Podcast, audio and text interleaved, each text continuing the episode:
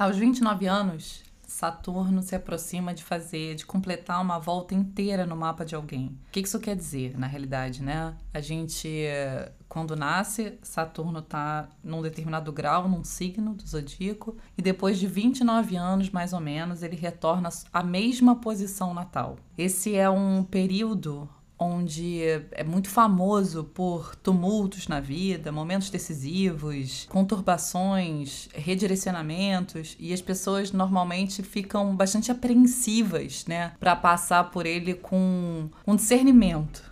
Então hoje a gente vai falar um pouquinho sobre hum, esse famoso retorno de Saturno. Eu sou a Ana, eu tô aqui com a Lina e você está ouvindo o podcast da Casa 11 Astrologia.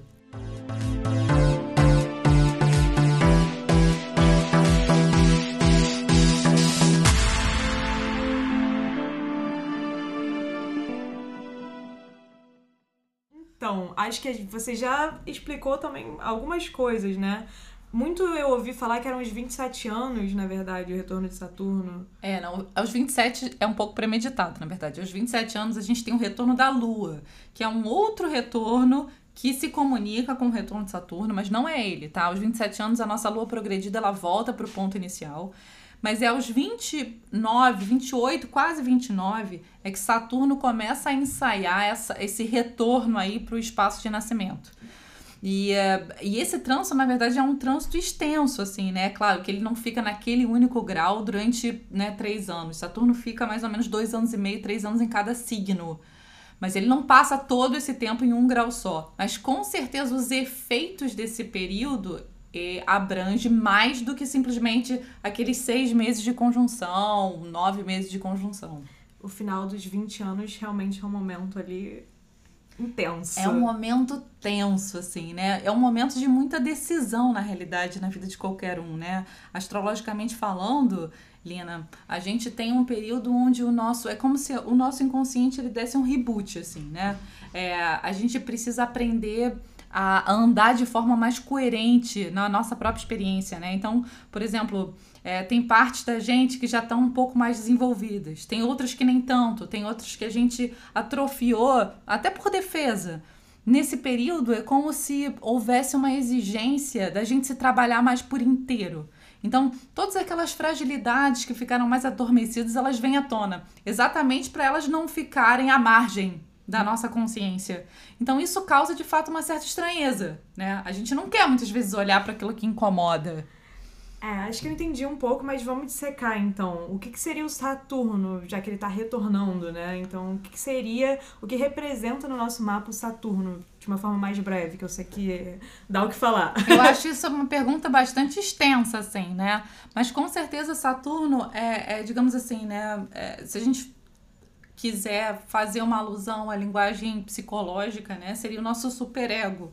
Mas na verdade é a forma que a gente, né, integrou todos os o nosso senso de responsabilidade, de estrutura, de dever, de crítica também, e principalmente aquilo que a gente, digamos assim, tem dificuldade de, de associar a gente mesma, né? Em parte ele também pode ser associado à nossa sombra, a todos aqueles conteúdos que ficaram mais é, digamos assim, com pouco funcionamento, né? Ficaram mais adormecidos, ficaram mais fragilizados, seja por um movimento de família, seja por um movimento social, né? Uma vivência social, às vezes mais difícil, a gente acaba né, guardando determinadas características da gente e deixando outras mais expostas. Essa bagagem que ficou guardada, ela está associada a Saturno. Entendi. Então, esse retorno seria um momento de cobrança exatamente desses assuntos mais que formulam uma base ali um tanto que.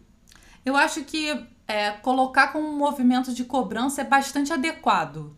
É, só, só penso que, por exemplo, a gente normalmente associa cobrança a algo ruim, né? E não necessariamente. É como se fosse um chamado ao crescimento, né? Principalmente nesse primeiro retorno, porque Saturno retorna de 29 em 29 anos, né? Então, nesse primeiro retorno, é muito. É, ele marca literalmente o fim da infância. É o início da vida adulta, é quando a gente toma posse um pouco um, de forma mais inteira de si mesmo. Então, né, a gente acha que a infância termina lá aos 11 anos, né? Você entrou na pré-adolescência, mas não, a gente vai deixando de ser criança, a gente vai deixando de.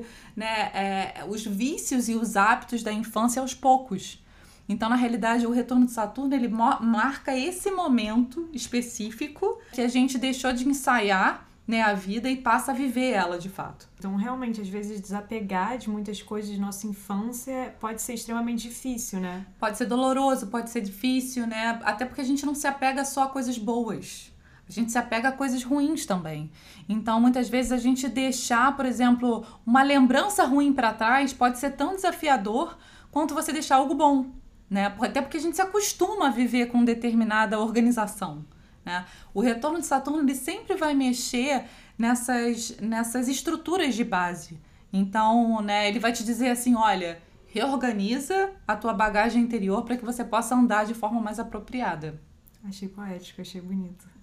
É isso, agora não quer dizer que seja fácil, né? Sim. É bastante produtivo, mas de fato, né, você vai se confrontar com aquilo que você precisa desenvolver. E quanto mais você deve. é isso, assim. O primeiro retorno, normalmente, as pessoas já não têm, né? Digamos assim, entre aspas, esse débito, né, tão grande. Mas de fato, assim, tem muita gente que delega, né, que vai fazendo vista grossa para aquilo que tem que reorganizar, seja dentro de si, seja na estrutura externa da vida. Então, isso ao longo do tempo de fato pesa, né? Saturno é o próprio tempo. Então, se você não não produz, de fato ele vira uma ameaça constante. Vocês já passaram, gente, pelo retorno de Saturno? Conta pra gente, o nosso canal do Telegram é arroba casa11astrologia, 11 numeral. A gente espera aí o feedback de vocês. Como é que foi essa fase? Foi mais tranquila? Foi menos tranquila? Vocês foram chamados à responsabilidade? Tem muita gente que casa, tem filhos, muita gente estrutura a vida de uma maneira um pouco mais formatada. A, a gente aprende a fazer escolhas. Então, conta pra gente. É, fala como é que foi esse período para vocês. E no Instagram é o mesmo arroba também, segue por lá para saber os próximos episódios e cursos da Casa 11. Tchau, tchau, pessoal. Beijão!